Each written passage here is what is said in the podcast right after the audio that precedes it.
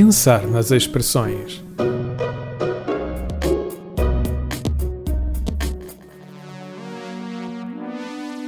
Ora, vamos lá. O queijo é um bom acompanhamento de vinho. E o vinho é uma bebida, tal como a Coca-Cola.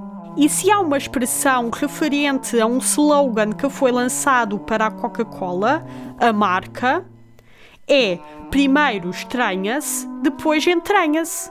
Estão a reconhecê-lo? Querem saber mais? Então deixem-se ficar desse lado, porque eu vou-vos contar tudo já a seguir. Para já, tenho a dizer que esta frase é da autoria de Fernando Pessoa, ele que também foi um criativo da publicidade, para além de poeta. Então é assim: em primeiro lugar, esta história passou-se praticamente há 100 anos. Aí, ainda nem Fernando Pessoa nem a Coca-Cola eram famosos. Comecemos então esta história.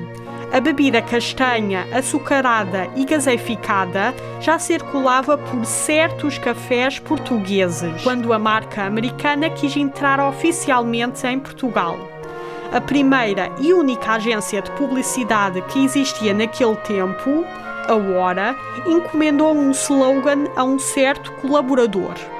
Habituado aos desafios da escrita, que era precisamente Fernando Pessoa. De desejada a fruto proibido, a Coca-Cola conheceu nos anos 20 a primeira grande concorrente em Portugal, a censura, em que esta mesma frase terá causado estranheza ao diretor de saúde de Oliveira Salazar e para Ricardo Jorge, que era um médico, investigador, higienista, professor de medicina, escritor e pessoa que introduziu em Portugal as técnicas modernas e conceitos de saúde pública, o produto era uma espécie de droga, assumida desde logo no nome e cuja toxicidade o slogan de Fernando Pessoa parecia evocar. Portanto, o médico higienista recomendou a retirada imediata do mercado, na qual esta frase nunca foi usada para vender o produto. Esta decisão de tirar a Coca-Cola do mercado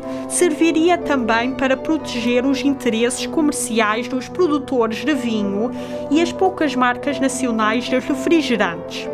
Desta forma, recusada pela ditadura, a Coca-Cola esperou quase 50 anos para se entranhar nos hábitos dos portugueses, em que só depois da Revolução de Abril é que isto aconteceu.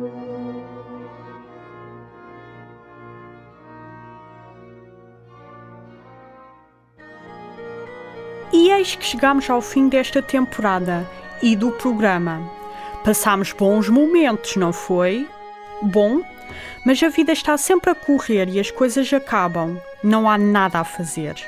Gostava apenas que não se esquecessem de uma coisa. Sejam curiosos para a vida e, mais importante, curiosos no que diz respeito a esta língua tão rica, a língua de pessoa. Bom, chegou o momento da despedida. Adeus! Vemo-nos por aí!